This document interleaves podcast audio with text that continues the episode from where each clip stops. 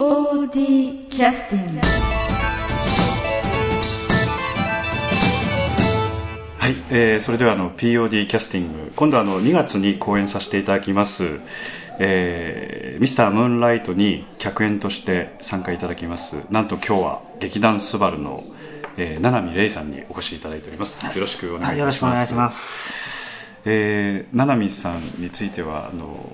お名前七海というお名前なんですけど、N NHK の七海ちゃんとはなんかあ関係、それは関係ないです。あの、よく七海と呼ばれる、七味と呼ばれますが、そうかそうか。そうですね、ええ。七味唐辛子の七味と書く,、はい。書くんですよね、え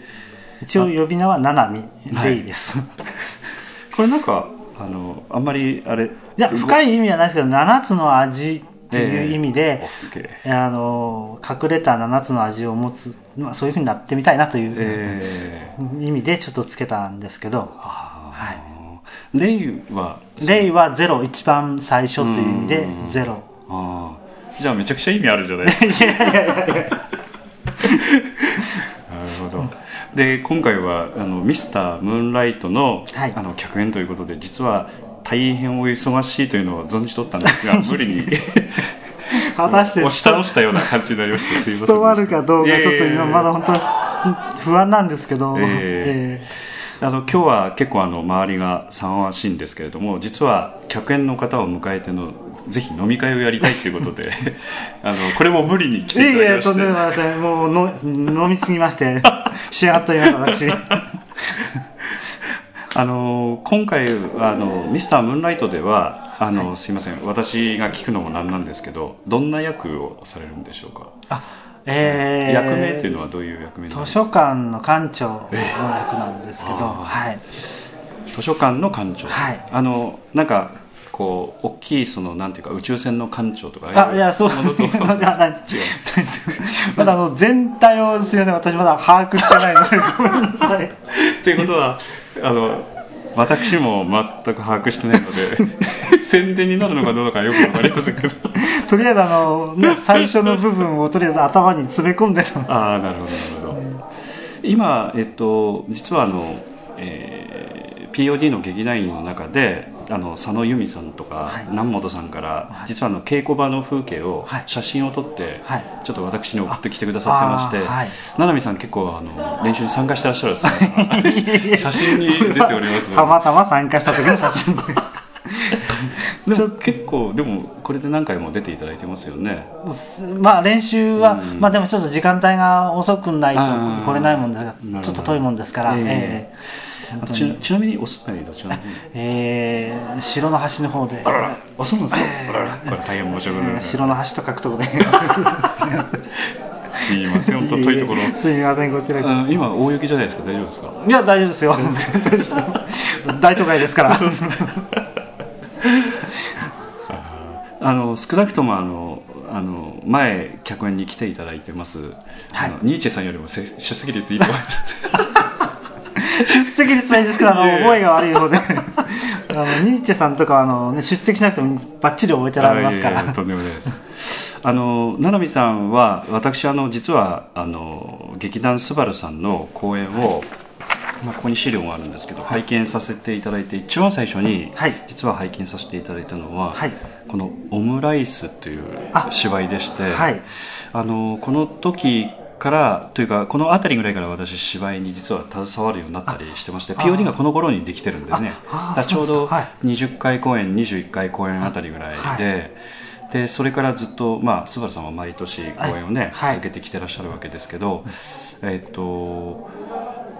えっと、その前からの11回公演から七海さんは参加してらっしゃるので むちゃくちゃ古いですよね。いや単にあの古いだけです、いるだけなので。いやいやいやこの頃っていうのは、はい。同期の方っていうのはどちらになるんですか？同期の方々はもうおられません。ですよね、はい、今私が実績、あの座長の次に私が古いです。ああそうですか。はあ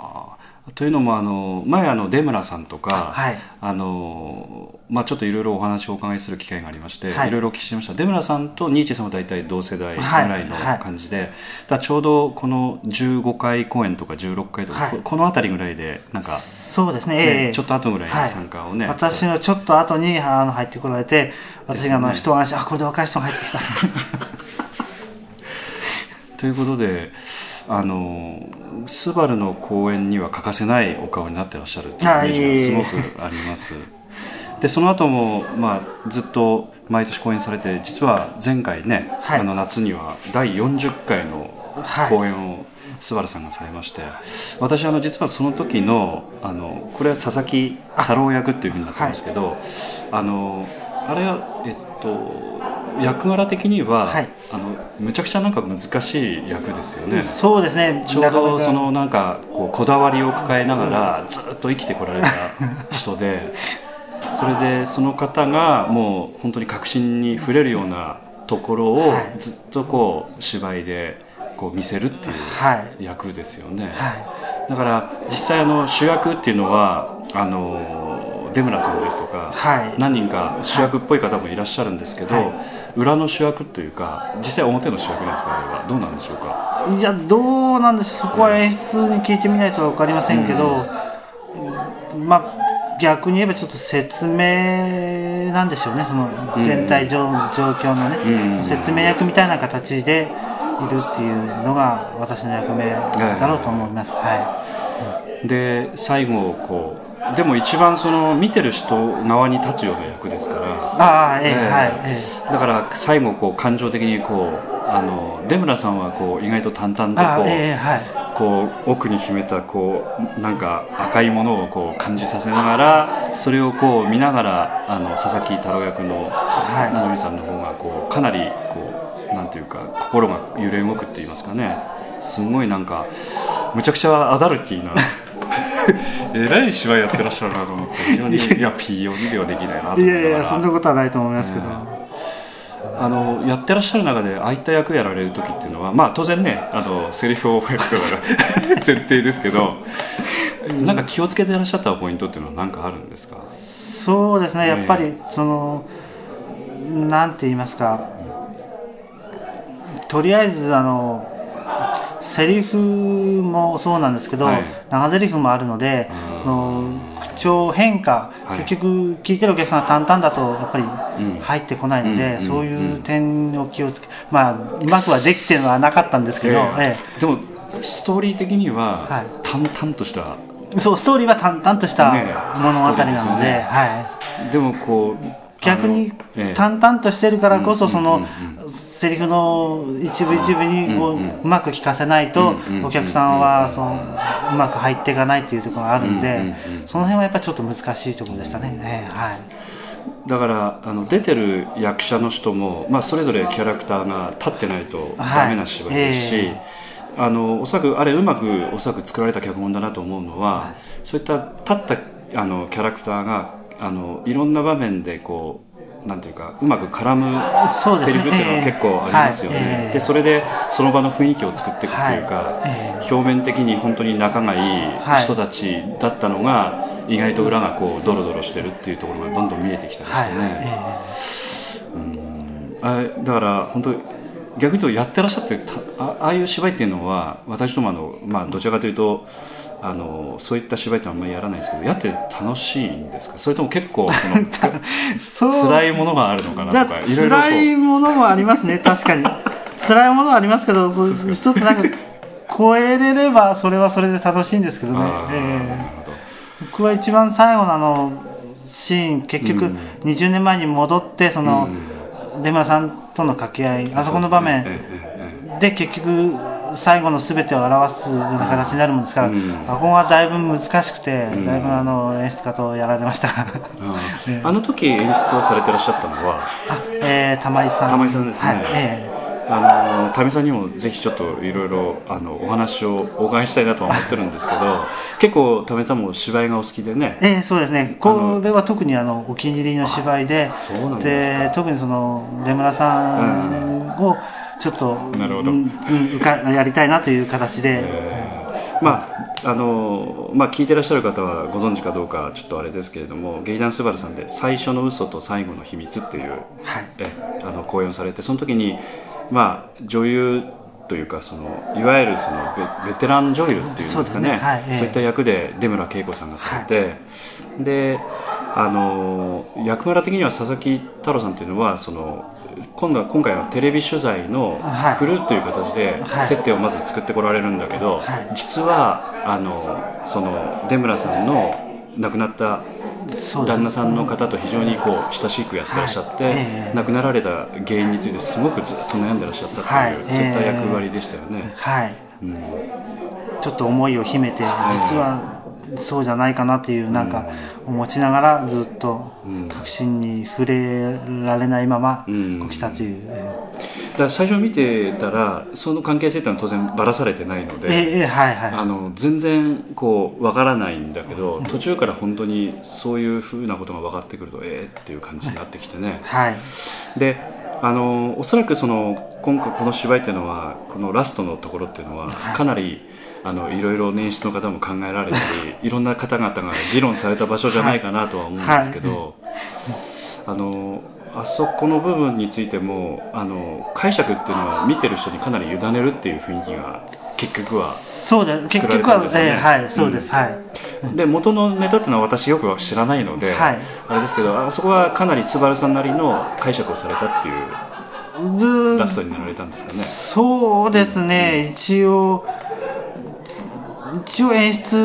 がつけて、うん、最初やりながらもうまくいかないでやっぱりね気持ちがあそこでふっと変わるところなもんで、えー、その気持ちがなんかね今一つつかみきれず。うんなんか、私はね他のお二人は別かもしれませんけど、うん、えー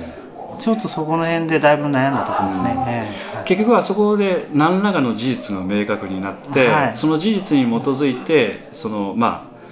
えーと、そこに携わられる方々のそのその事実に対する反応を見ながらその何があったのかと類推をするっていうか本当にこうだったのかああだったのかっていうことがなんかこう見てる人が想像するっていう感じそうですね、えー、はい、えー。とりあえずはお客さんに委ねてあとはお客さんの答えで、えー、そう自分なりの解釈をしていただければいいかなというふうにはなってるんですけど、はい。まあ、本当にその、まあ、夏のねお盆の時期で。で諏訪さんいつも、まあ、恒例の時期ですけど 非常に嫌な気分で帰っていただけるでもそれは逆に言えばそうそういう仕掛けですよね。仕掛けですよね、はい、だからうまくこう本当に嫌な気分にさせられて帰らされたっていう。あの本当にうまくできてらっしゃるなと思って、うん、だから毎回でもあの演出の方なんかについても、はい、あのみんなバラバラなんですよね趣味がね。だからそうですね、うちは特にあの客を裏切る演出 どういうことですか？例えばあの今年ねこう、リアルなものをやったら、次はどうなるかわからないので、またリアルかもしれないし全然違ったものを持ってくるかもしれないし、ということであのよくなんです次の作品を期待しておいてる来るお客さんに対しては完全に裏切りなんですよね、うん、でもそういうのを狙ってらっしゃるわけですよね、まあ、狙いでもないんですけどえー、あの一応自分まあ、お客にこびないっていうのは、まあ、一つあるんですけど、自分たちのやりたいものをやろうじゃないかっていう、ただしそのせっかく見に来てもらったお客さんには、あの十分に楽しんでいただこうという、そういう形でやってるもんで。ということはあの、まあ、こういうのをやりたいっていうそういった芝居の、はい、そういったものっていうのは結構菅原の場合集まられるっていうことですか？ネタとしてはみんなそれぞれ持ってらっしゃって。いや持ってそまあどうでしょう。その時の雰囲気もあるんですけど一応今台本探すのもなかなか厳しいので、一応持ち寄ってその、やっぱりあのこれやりたいとかっていうふうになれば、それでやっていくんですけど。POD の場合あの持ち寄れないのでってかネタがないっていうか。うん、だから結果的に何かのタイミングで誰かが持ってきたものに決まっちゃうっていうかね、はい、非常に安易なところがあって、はい、逆に言うと須原さんみたいにこうやりたい人がねいろんなものを持ってきてくださるといいかなと出村さんとか、うん、あの玉井さんとか、がやっぱりちょっといろんな本を持ってきて、うん、どうっていう形で持ってきてそれを読みながら、うん、ならやりましょうかっていうのがあったりしますんで、はい。はい、か、誰かが、あ、これやってみたいなって言って手を挙げる、まあ、最近少なくなりましたけど。いえいえ。あの菅原さんのホームページを拝見させていただくと、そういったものは結構赤裸々に語られてる そうです非常にドキドキしながら大丈夫かなとかね。人事ながらこうあの辺もうまいですよね、えーあのホームページはなかなかあの面白はい。く私も読んで、え読んでますけど。であの前回あの近々で演出されたっていうのはさっきもちょっとお話をお聞きしてましたけど、この32回公演の「スターノー」っていう、はい。ええ。ー劇団これ新幹線のえはい、そうです。はい。え非常にこれも大きい芝居ですよね、えーこれはあの30周年記念ということで、あの一つにはお祭り騒ぎっていう意味で、あのやろうかなっていうのでやったんですけど、うんまあ、これはいろいろなエピソードその他もろもろがいっぱいありまして、あの本番上もねすごい、はい。なんかえー直前にもすごいドラマがありましたしね、すごい直前にあの一人あの それ も主役級の方があでもね私あの実際後で、はい。あのカーテンコールの時にそういうお話をされて、はい。まあ、あの小橋さんが少し涙ぐみながら、あはい。ちょっと挨拶してくださった時に、初めて分かったんですけど、はい。ずっと演出だと思ってました、はい。ねあ本当にあの辺もうまいですよね。でもこれは本当にねあの酒井というその役者の、やっぱりあのうまさでしょうね、うん。うん。それと逆にその酒井がちょっと怪我をしたことによって、その周りがそれを、うんっていうことでぐっとこう固まったっていうかね。余計にうまくいったという、まあ。演出としては二度美味しいという、演出は本当にね寿命が縮まる公演ですよね本当に。う んでこの後ちょっとまた詳しくお話をお伺いしたいと思いますが、あの先ほどちょっとあのリクエストの曲はということで、はい。えー、七海さんにちょっとお伺いしましたんですけども、えー、と POD の方で講演させていただいてました。ドクロ城の7はい。人ご覧いただいた時に、はい。ちょうどその酒井さんが、ええ出てきたところで、うん。ちょっと私らもちょっと新幹線をやったもんで、で、うあの POD さんの新幹線も見て、はい。で、えーしばらくちょっとあの酒井があの休んでるというかもうあのこのスサノーの後しばらくお休みになった。そうですね、ええあの怪我したのもあるんで。で久々にやっぱりその復活みたいな形ええであのええ。POD に出られた時に、あいいなと思ったうん。ところの曲をできればはい。聞きたいなと思いまして、はい、わかりました。それではあのドクロ城の7人よりあの邪気丸。は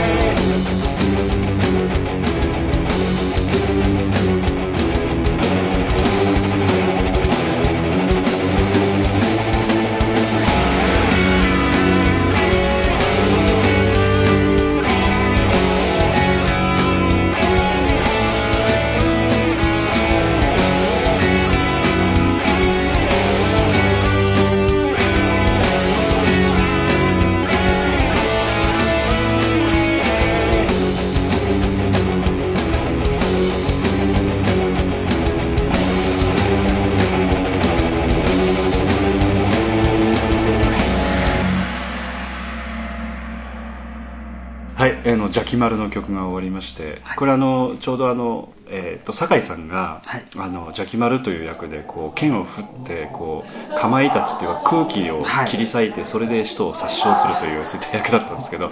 それをに合わせてまああの曲をあの作ってで。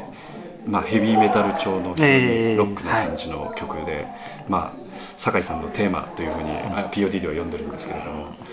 あの今回もあのミスタームーンライトではあの図書館長のテーマっていうのはできるかもしれない。いや僕は別に見て まあそういう曲がもし作れるんであればあまた、え作ると思いますんで、あでもなかなかいいですね。あの POD さんは自分で作られるからなかなか。でもあのそのまあスバルさんの場合もその曲に関しては結構あの演出の方のね、こだわりそうこだわり結構ありまして、ね。で前回のこの演出された「スサノオ」でも、はい。僕結構あこの曲使うのかみたいなね。そういった結構曲。あれはやっぱり演出でお決め演出もそうですけど演出はそのちょっとね曲まではねいっぱいいっぱいだったもんですからええ。あの音響というか音楽の方にうんうんうんもうお任せをして、あそこからそうですか。あーピックアップされてで私聴いてっていう形でなるほどなるほど、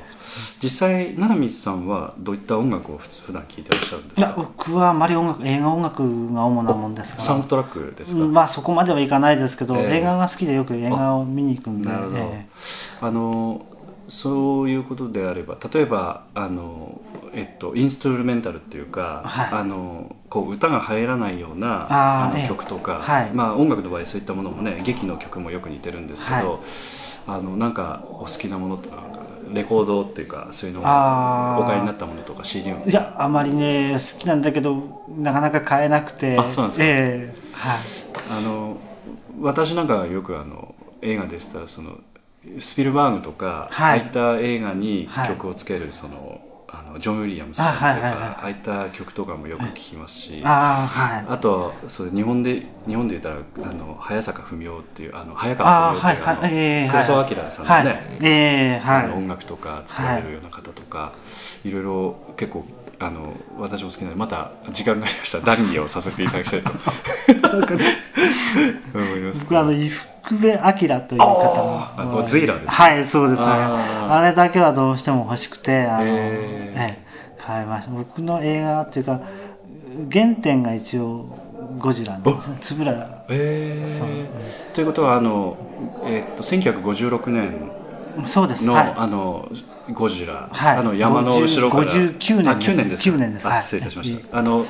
出てくる、はい。あー山のこう後ろからあれが僕が生まれた衝撃僕にとっては衝撃だだったんですね多分ねあれ、ええまあ確かに怖いですよね。そうです。ただ、うん。思うちょっとわからないんですけどもういいんですか話。あのあの中にやっぱり日本ゴジラっていうのも一つあるんですけど、ええ。日本人っていうのがあやっぱり中にあって、ええ。東京の空襲というか東京でゴジラ暴れるじゃない、うんあそこにその東京空襲というはい。戦争とのはい。絡みええが見えるところがやっぱり好きっていうのはなんか変変かもしれませんけど、うん。そこの辺がやっぱり日本人っていうかなんて言えばいいんでしょうねあの、うんな七海さんはということは戦争を体験された世代？いや、違います、違います。違う。違うんですけど、あの、広島とか、描き方が特にあのゴジラの放射能火炎でうの、親子が焼き消えてそこに後だけ残るっていううん、こうまさに、あ、これは広島だっていうのもあるし、こので、生まれたゴジラがその戦争で生まれたっていうのもあるし、被害者であり加害者であるっていう、うん、そこが、まあ日本人っていうか、日本人的考え方なんでしょうね。うん。確かにあのえっとそのトーンっていうかあの描かれてるそのなんていうかその味わいというかその手触りっていうのは独特ですよね。独特ですね。そういったそのなんていうか背景みたいなものも含めて。ああいったのはアメリカではまずない。ないですね。それと、やっぱり、それ、もう一つそれを見せる作り方ですね。うんんううんうんうん。あの、やっぱりその、スタッフっておかしいですけど、うんうんうん本当にそれを愛してそれを作っていこうという努力みたいなものが、その映像の中に全部収められてるんですよね。うんそれがやっぱりすごく良くて。それはなんか DVD かなんか持ってらっしゃるんですえ、あります。か やっぱりレーザーディスクも買いましたよ、前。あそっかそっかじゃあ同じもの何枚も持ってらっしゃるんです結果的に そういうもんですよね。そうですね。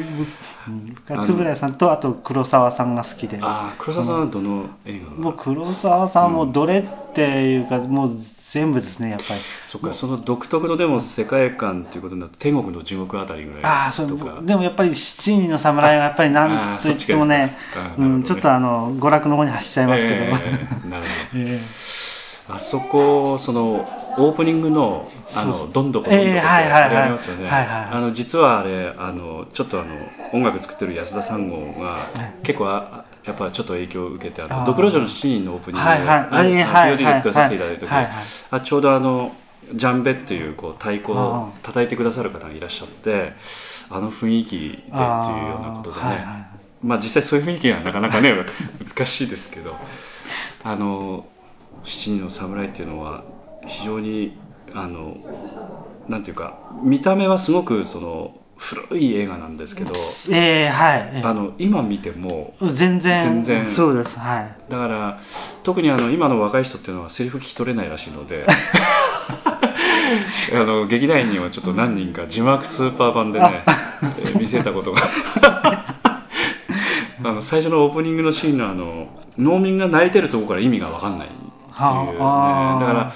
そういったところでやっぱりあのなんていうかこう世代が変わってきてる面もあるんだけどもうちょっとだから踏み込んで見てほしいなっていうところね。ーそうですね、ええあそこにもあの変な人間の原点までは日本人の原点まで、なんかいろんなものが詰め込まれた、それでいてそれをちょっとうなんか表面を覆って、この見せている形で、そのあ反面と楽しく見れるみたいな娯楽、うん。本当の娯楽映画なってますなってるんで、うんえだからバックボーンもかなりかなり悲しげな人ばっかりえですそうからね。そうそうね。一人一人の人生考えると非常に重くなるんですけそうどですねでもトータルとして娯楽になってるっていうね。あの辺の、だからそれはやっぱりすごい映画だなと。思います、でも今度あれですよね。七人の侍をオマージュしたなんか七海さんなんか脚本書け書かれませんか？いやいや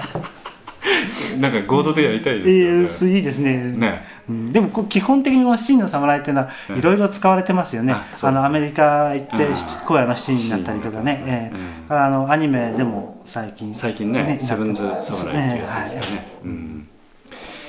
まあオリジナルには到底ねやっぱりちょっとなかなか難しいところもありますけど、でもあの辺のそのなんていうかあのこうこう尊敬心というかねそういったものは非常に感じますね。だからそういうことをちょっと真似事でもねそうでできればいいですね。やりたいですね、そうそういう意味も込めてちょっとあったのはあの七芒星で ちらっとそういうのを出せればいいかなと思ってちょっとやってみたけどちょっとお及ばなすぎでしたけど。具体的にはどういったところの何か仕掛けされたこといや仕掛けはあんまりなかったんですけどやっぱそれぞれ本当はもうちょっとあそうですね。確かに七五星うん、うんあのそれぞれの人生を、をもうちょっとこう、なんかしたかったんですけど、うん。ちょっと力不足でいえいえ無理だったんですけど、まああと脚本についてもそのなんていうかあのこれこれもあのあの劇団のし新幹線あはい、えのえ。芝居で、やっぱりそれオマージュやっぱしてらっしゃるんですかねああそれはどう,、どうでしょうね。ちょっとそこの辺は分かりませんけど、うん。私が捉えたのはなんかそういうふうに持っていければん。いいかなと思って、ちょっとしてみたかったんですけど、うん。力及ばず、でもこれからちょっとあのそれなりにあのスバルさんの方もねあの 年配の方も育ってきてらっしゃるし。もう年配ばっかりにないりましたね。やいやいや POD の方はちょっと平均年齢が上がってきてるので そういうことをやっても面白いかもしれないですよね。まあなんかできればまた一緒になんか、ねねえーコラボでみたいな形でできれば、わかりました。で、あの、えっと、あとあの、劇団スバルさんの方で、あの、その公演が、えあのえーいつもの、あの、8月の夏の公演以前以外に、冬公演ということで今度まええたあの、えー3月の初めぐらいにやらせていただくことになりまして、え今度はちょっと若手中心ということで、えーあまり私関わっていないので実は 詳しくはちょっとあの、ごめんなさい。ただ、えー3月の初旬ぐらいにやりますんで、ええ。あのまたちょっと気に留めていただければと思いますんで。POD の1か月後ぐらいなんですそうですねええ。だだからちょうど POD の芝居見に来てくださると、えーと案内の中案内がね、多分入ると思います。はい。ええ場所とかは大体、あもしかしたらちょっ。とすみません、私はっきりわからないので、今度あの POD の方にお力を注いでるもんですから。ありがとうございます。で今度はあの劇団スバルさんの若手公演というこはいとで、。ええはいぜひまたあの見に来ていただければ。ええはいあの芝居の内容については全くちょっと情報は入ってきてませんけれども、はいええあのスバルさんのホームページ見るとあなんか書いてある情報がね、はい。見れると思いますんで、またぜひはい。お願いしたいと思います。あのまた練習が進むにつれて、はい。またいろいろそのあの進捗状況とか、まあそうですね。そういったことをまたラジオでお話しいただくとありがたいなと思います。またぜひ取材に行ってやってください。あのいや七海さんのあ、あ、のあ私のここでさ、ああ、それはちょっと危ないかもしれない。果たして、ね、公演までにセリフが覚えれるかどうか。いやいや大丈夫です。じゃああの今日はありがとうございました、はい、こちらこそありがとうございました。またよろしくお願いします。POD キャスティング